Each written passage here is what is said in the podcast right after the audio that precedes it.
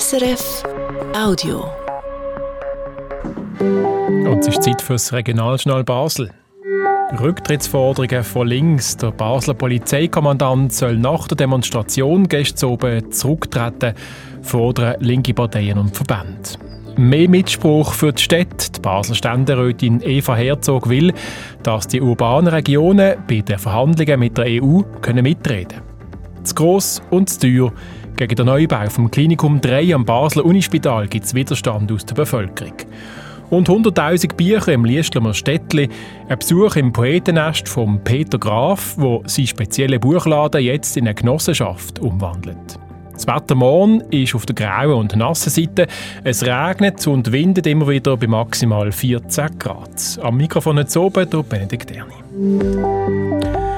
Rund 250 Leute sind gestern an einer unbewilligten Demonstration in der Basler Innenstadt dabei gewesen. Die Polizei hat die Demonstrierenden dann beim Petersplatz eingekesselt und dann einzeln kontrolliert. Beim Petersplatz ist auch Gummischrot zum Einsatz gekommen. Der Einsatz sei völlig unverhältnismäßig gewesen, kritisieren heute linke Parteien und Organisationen in einer Medienmitteilung. SP, Krieni und Basta fordern darum einen Rücktritt vom Polizeikommandant Martin Roth. Der Philipp Schremli hat kurz vor der Sendung mit der Tonja Zücher von der Basta geredet und sie als erstes gefragt, warum der Martin Roth muss gehen. Also wir fordern den Rücktritt vom Polizeichef, weil die Polizei jetzt mehrere Mal, aber gestern ganz besonders deutlich gezeigt hat, dass sie das Deeskalationsmodell, das die Polizei eigentlich muss befolgen, nicht einhalten, Grundrechte der Bevölkerung missachtet. Es gibt ein Grundrecht, es gibt eine Demonstrationsfreiheit. Und wir haben gestern jetzt gesehen, dass mit massiver Gewalt, mit Gummischrot, wirklich gefährlichen Gummischrot-Einsätzen auf eine friedliche Demonstration geschossen wurde, die bereits gekesselt worden ist. Ähm, also wir verstehen das Vorgehen überhaupt nicht. Und als Polizeichef ist der Herr Roth verantwortlich für das, wenn er das nicht kann durchsetzen in der eigenen Polizei, dass man da deeskalativ und grundrechtskonform vorgeht, dann ist er am falschen Platz. Der Polizeieinsatz ist ja nicht ganz ohne Hintergrund. Es hat vor ein paar Wochen eine Demonstration in Basel, auch eine unbewilligte Demonstration, die eskaliert ist, wo es zu Ausschreitungen gekommen ist, Sachbeschädigungen gekommen ist, Angriff auf die Polizei gekommen ist. Es hat jetzt auch im Vorfall von dieser Demonstration so Aufrufe in die Richtung gegeben. Es ist auch wieder eine unbewilligte Demo gesehen. Du hast ja schon gefragt, warum tut man denn eigentlich sich nicht auch anstellen und sagen, wir sind die und die Leute und das und das ist unser Anliegen und wir möchten gerne eine Demo machen. Warum muss denn das unbewilligt sein? Das kann man ja die Demonstrierenden dann auch fragen. Also man muss sehen, dass die Demonstration vom 8. März seit Jahren ohne Bewilligung läuft. Das ist einfach Tradition, das so zu machen und es ist eigentlich nie wirklich ein Problem gewesen. Wir müssen wissen, auch äh, für eine unbewilligte Demo gilt grundsätzlich das Recht auf Demonstrationsfreiheit. Also eine unbewilligte Demo ist nicht einfach wegen dem nicht erlaubt, sondern sie dürfen auch durchgeführt werden ähm, nach dem Demonstrationsrecht, wenn sie sich eben an die grundlegenden Bedingungen wie Gewaltfreiheit halten. Und das haben wir gestern gesehen. Es ist absolut friedlich gewesen, es ist eine gute Stimmung gewesen, es ist zu keinerlei Sachbeschädigungen gekommen, es hat echt keinen Grund gegeben, ähm, jetzt bei dieser Demonstration so einzugreifen. Und wenn die Polizei mit Hinweis auf irgendeine andere Demonstration, aus irgendeiner gegeben hat, sagt, oh, jetzt schreiten wir da ein, dann zeigt das ja eigentlich, wie wenig Verhältnismäßigkeit dass sie anwendet. Ähm, wenn da von einer Kundgebung auf eine andere geschlossen wird und da jetzt mit Gewalt eingegriffen wird, weil man das aus irgendeinem Grund an einem anderen Ort nicht gemacht hat oder vielleicht gemeint hat, hätte sie mehr müssen machen. Sie sind gar nicht zufrieden mit dem Polizeisatz, fordern eben den Rücktritt vom Polizeikommandant müssen sie aber nicht, oder können sie nicht bis zu einem gewissen Grad auch nachvollziehen, dass die Polizei auch unter Druck steht, jetzt mal bei einer Demonstration auch ein bisschen durchzugreifen, weil es gibt doch auch viele Leute, die SVP hat diese Woche gerade eine Initiative gestartet, dass man die Demos ein bisschen zurückfahren, ein bisschen unterbinden. Es gibt auch sonst viele Leute, wo das langsam zu viel ist, jeden Samstag äh, Demonstrationen in der Stadt, auch immer wieder, dass es zu Ausschreitungen kommt. Haben Sie für das nicht auch ein gewisses Gespür, beziehungsweise können Sie nicht auch verstehen, dass die Polizei da vielleicht einmal ein Zeichen setzen will? Ich kann nachvollziehen, dass die Polizei unter Druck ist und ähm, ich habe sehr Mühe mit dem Vorgehen von der SVP, wo da jetzt einfach das Ganze aufschaukeln will, auf Kosten von unserer Demokratie. Aber wir müssen sehen, dass der Einsatz gestern, der hat zu einer grossräumigen Absperrung sowohl von der Innenstadt mit dem Baswisserplatz wie nachher auch im Bereich von der Schanterstraße geführt. Das ist nicht wegen der Kundgebung. Die ist nämlich gar nicht an dem Ort gewesen, sondern wegen der Polizei. Also die ganze Einschränkung, die die Bevölkerung dann trifft, die sind aufgrund von dem extrem grossen Polizeieinsatz erfolgt. Und ich denke, das ist auch ein Zeichen, dass man sieht, dass es nicht verhältnismäßig war. Sie fordern jetzt eben den Rücktritt. müsste nicht sehen als jemand, der auch im Parlament ist, der politische Möglichkeiten hat, eine andere Strategie fahren und sagen, wir probieren vielleicht einmal den Dialog zu suchen zwischen Polizei und Demonstranten, anstatt jetzt nochmal einen draufzusetzen und zu sagen, da, der Martin Roth, der Polizeikommandant, der muss jetzt weg. Also den Dialog suchen wir sowohl auf der politischen Ebene wie ich persönlich auch vor Ort.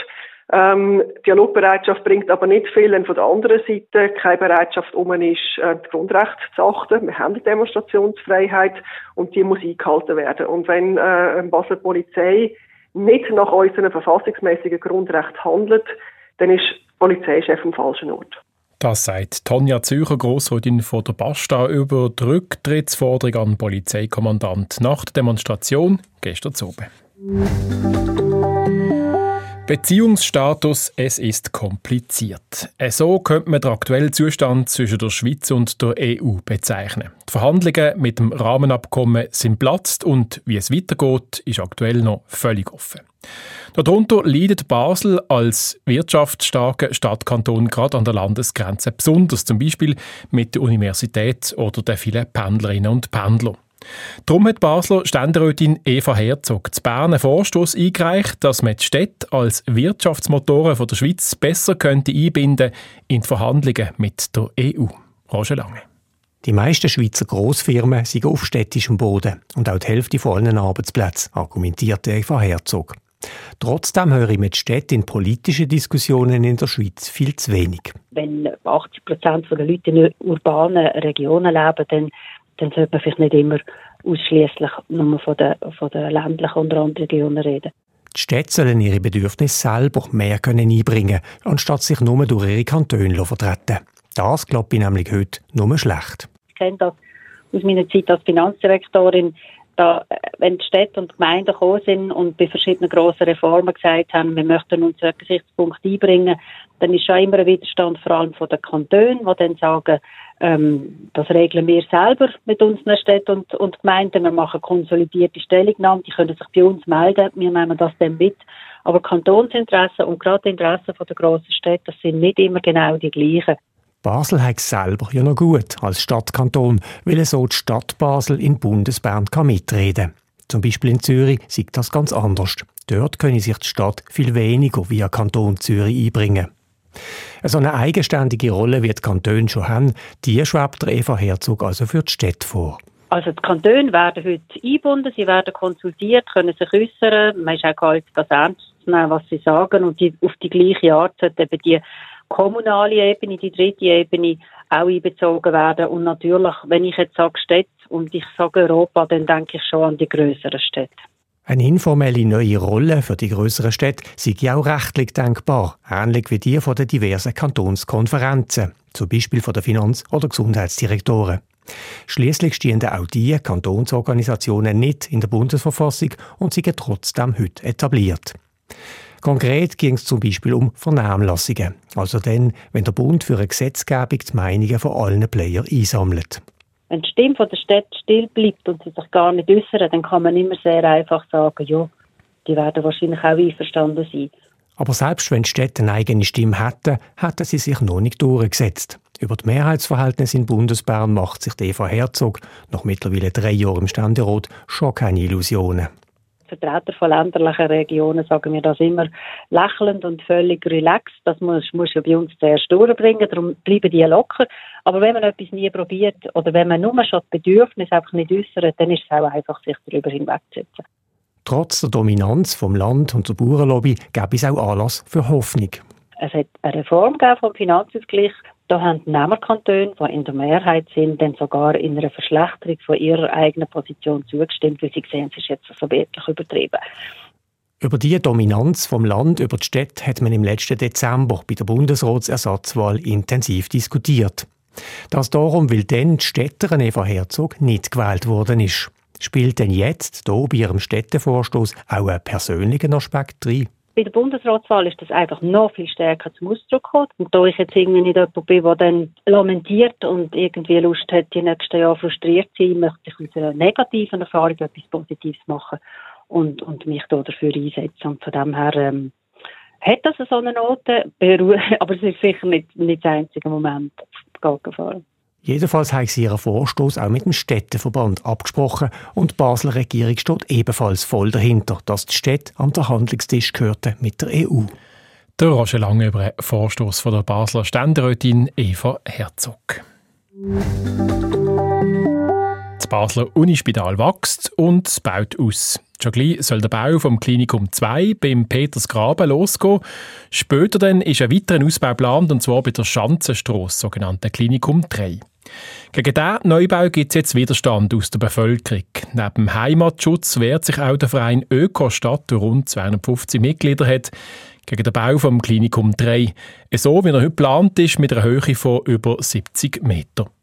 Ich habe vor der Sendung mit der Präsidentin vom Verein Ökostadt, der Katja Hugenschmidt, geredet und sie gefragt, was denn ihre Hauptargumente sind gegen das Klinikum 3. Also mir geht es schon lange eigentlich um Stadtentwicklung. Und da sieht man, dass weder bei der Ausschreibung noch bei der Planung irgendwie Wert auf eine maßvolle Nutzung vom Stadtraum gelegt wird. Also da ist eine Gebäudegröße mit einer Auswirkung auf die Umgebung, gerade jetzt dort Altstadt mit dem Holsteiner Hof, wo eigentlich sehr wertvoll ist. Die wichtigste Sache von Ökostadt aus ist natürlich der Verlust, ständige Verlust von offenem Boden, von Begrünung, von Baumvolumen. Das im Zusammenhang mit einem Bau, wo man nicht dringend braucht in dieser Größe. Also da muss ich sagen, das stimmt für mich nicht. Eben zusammengefasst kann man sagen, es ist zu gross aus Ihrer Sicht und ein starker ja. Eingriff auch ins Stadtbild. Jetzt ja. sagt das Spital, wir brauchen mehr Platz und da können wir nicht drum, halt in die Höhe zu bauen. Haben Sie da kein Verständnis? Eigentlich hat man mal gesagt, wenn man in die Höhe baut und vor allem, sie werden ja zum Teil bis 70 Meter hoch und das ist schlicht einfach für den Standort viel zu hoch, äh, dann heißt doch das, dass man dafür am Boden nicht so viel muss verdichten, aber das ist da überhaupt nicht der Fall. Also ich habe nachgeschaut, dass äh, über 55 große Baumvolumen gefällt werden, auch mit Klinikum 2 und dass 20 Prozent von der äh, Gartenfläche verdichtet wird. Also irgendwann ist der Gigantismus gar nicht gerechtfertigt. Und vor allem, es steht im ganzen Rotschlag nicht genau, für was dass sie das wirklich brauchen. Ihre Forderung an die Politik, Sie gelangen da jetzt auch in grossen Rot, wo ja, ja, über das Geschäft noch diskutiert. Können Sie die kurz zusammenfassen? Was sind da Ihre Forderungen? Wir sollen über Bücher und vor allem sollten wir mal alle Aspekte anschauen.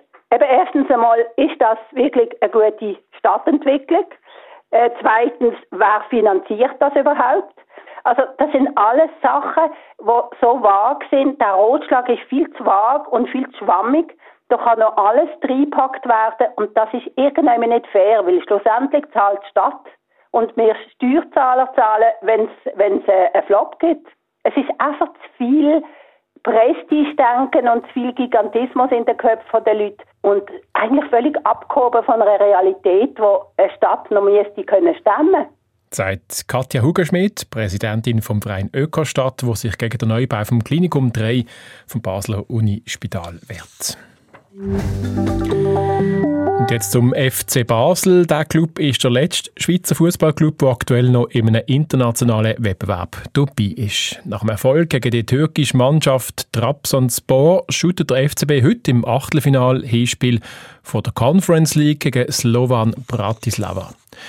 Verglichen mit anderen Teams wie West Ham aus London oder Nizza ist das ein vermeintlich einfacher Gegner. Aber der FCB ist gewarnt, er kennt Slovan Bratislava nämlich Lionel Mattmüller. Sie sind da, die Erinnerungen an Slovan Bratislava. Es sind... Ja, leider nicht ganz positive. Sagt der Verteidiger Michael Lang. 0-2 verloren hat der FCB in der Gruppenphase im Herbst. Auswärts hat der FCB ein 3-3 geholt. Slovan Bratislava hat die Gruppe vor dem FCB gewonnen genau diese Erinnerungen helfen dem FCB aber, glaubt der Michael Lang.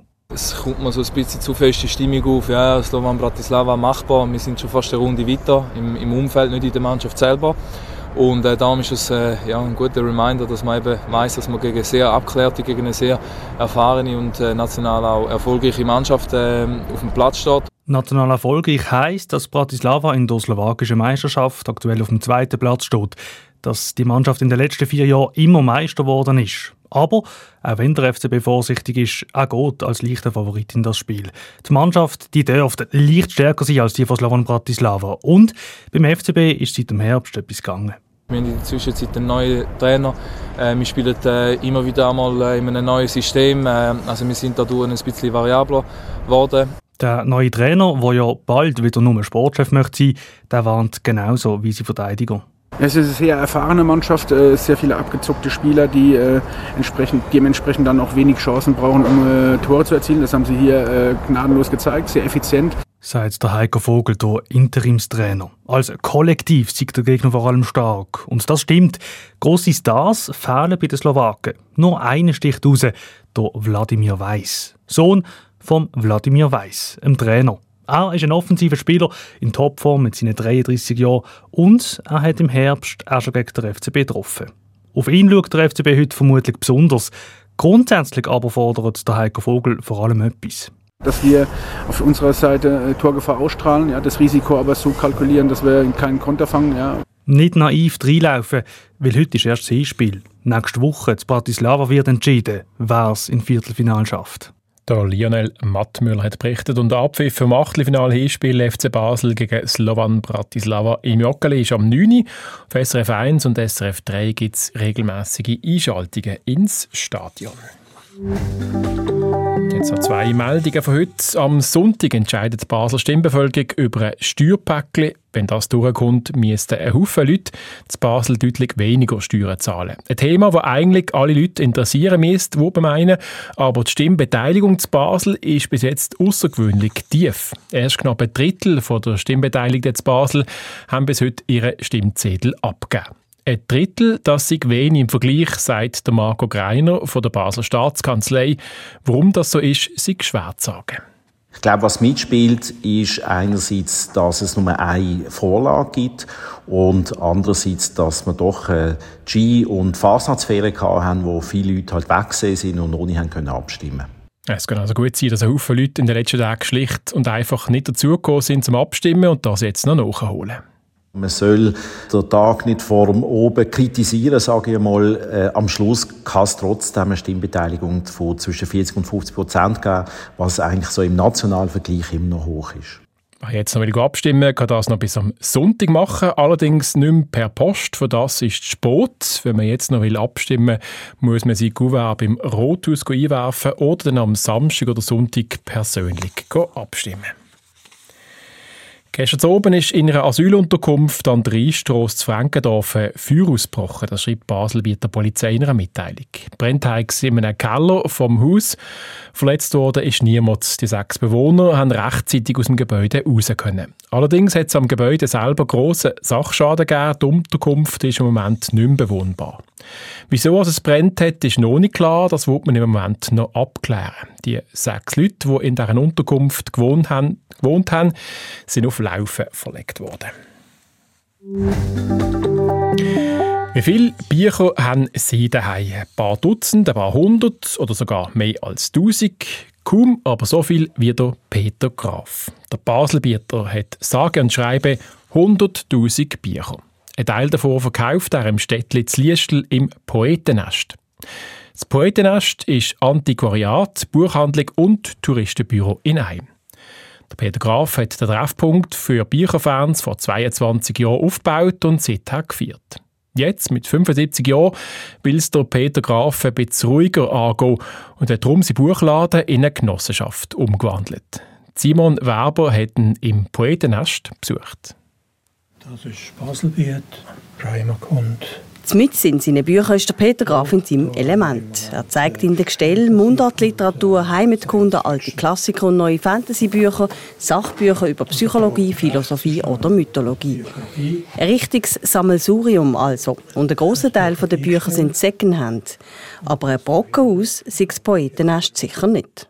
Nein, das gehöre ich nicht gerne. Wir sind zwar sehr breit aufgestellt und mir ist immer ein Anliegen gewesen, dass jedermann etwas findet bei uns. Darum haben wir auch einen Teil Unterhaltungsliteratur, äh, Krimi und auch da ist aber sortiert. Wir legen wirklich großen Wert darauf, gut zu sortieren, so dass es auch findbar ist.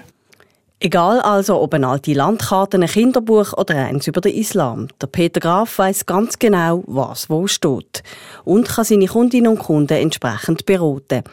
Es sind richtige Bücher Würm und Liebhaberinnen, die typischerweise in sein Poetennest kommen. Häufig auch von weiteren weg, Bern, Zürich oder auch Deutschland. Und sie bleiben nicht selten eine Stunde oder länger. Ich finde das immer wunderbar. Das habe ich eigentlich am liebsten, wenn jemand so richtig durchnäust. Im rund 150 Quadratmeter grossen Ladenlokal zu Liestel sind allerdings nur ein Teil von Peter Graf seiner Bücher. Daheim in seinem alten Bauernhaus zu Lupsigen hat er in einem zweistöckigen Estrich und einem ausgebauten Stall noch viel, viel mehr. Es sind etwa 100'000. Ich habe einmal gehört von einem von meinen Kindern, wenn man bei euch muss räumen, bin ich in Neuseeland. Verständlich bei dermassen vielen Büchern. Aber wie im Poetennest haben auch all seine Bücher auch daheim super geordnet. Ohne Notizen oder Computer, sagt der Peter Graf. Einfach nach Alphabet, Sachgebiet und Themen. Ich habe die Übersicht immer. Das ist das A und das O. Weil wenn man die Übersicht nicht hat, dann ist es quasi fast eine bedrohliche Masse. Und wenn man sie hat, dann ist es wunderbar. Dann kann man einfach rauszupfen rauszupfen, zum Beispiel, wenn jemand ein Buch möchte, das im Laden nicht hat. Dann kommt das, was er und seine vier Mitarbeitenden der heiße Droht nennen. Dann bekomme ich vom Laden heim ein WhatsApp mit der Anfrage. Und meistens weiß ich es gerade, ob es da ist. Und so gehe ich schauen im Lager, ist es noch da. Und dann ist es äh, am anderen Tag da. Sein Anfang genommen hat das Beutennest vor über 22 Jahren mit einem Markt, erzählt der Peter Graf. Er hat schon immer gerne und viele Bücher gehabt und darum beschlossen, am Dorfmarkt an einem kleinen Stand Bücher zu verkaufen. Und von diesem Moment an haben dann nachher die Leute mehr Bücher gebracht, die sie nicht mehr gebraucht haben. Und dann ist das alles wie mehr gewachsen. Und dann nachher habe ich gefunden, ich könnte dann später irgendwann einmal, wenn ich pensioniert bin, ein kleines Antiquariat aufmachen. Die Möglichkeit ist aber schon früher noch gekommen. Das Dichter- und Stadtmuseum von Liestel ist in den ersten Stock von einem Haus gerade neben dem Rothaus im Städtli gezogen.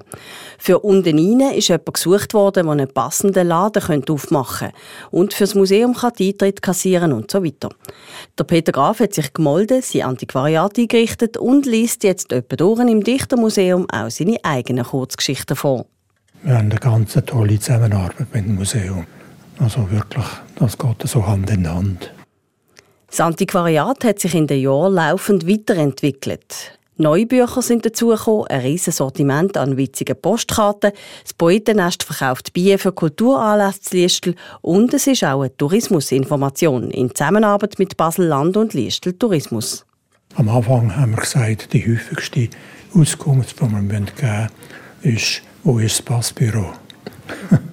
Das ist gerade da hinten, das ist dann leicht Aber äh, mit, mittlerweile hat sich das ungeheuer entwickelt. Der Peter Graf und seine Leute geben jetzt also auch Tipps, was zu Listel sehenswert ist. Rund 20 Stunden pro Woche sind auch für das Poetennest im Einsatz. Ein Teil im Laden und er sichtet häufig Nachlässe auf der Suche nach neuen Büchern. Daneben schafft der Peter Graf immer noch 50 bis 60 Prozent als Psychiater. Und jetzt, mit 75, ist es Zeit, sein Herzensprojekt breiter abzustützen. Ich habe das bisher allein und es ist eine Non-Profit-Organisation, also ein Non-Profit-Laden. Und damit der weiter existieren kann, ist es notwendig, dass er breiter abgestützt ist. Eben auch finanziell. Der Peter Graf hat darum das Poetennest von einer Einzelfirma in eine Genossenschaft umgewandelt und sucht Teilhaberinnen, die auch Darlehen oder Schenkungen geben. Es läuft nicht schlecht. Neue Mitglieder sind aber noch sehr willkommen. Der Peter Graf nimmt sich also zurück und gibt die ganze Administration ab. Aber ganz weg sie gar nicht. Ich freue mich, dass ich mich konzentrieren kann auf das Antiquariat. Da gibt es einfach so unheimlich viel zu entdecken das hat nie ein Ende. Sagt und begrüßt die nächsten langjährigen Kunden. Bücherfans unter sich. Simon Weber. Und jetzt mit der Umwandlung in eine Genossenschaft wird das Poetennest auch noch ein bisschen umgestaltet und das Sortiment an neuen Büchern erweitert. Gefeiert wird das Ganze auch am 18. März mit Musikverpflegung und Gästen. Und jetzt schauen wir noch, was das Wetter macht. Morgen und am Wochenende die Aussichten hat Jörg Zock von SRF Meteo.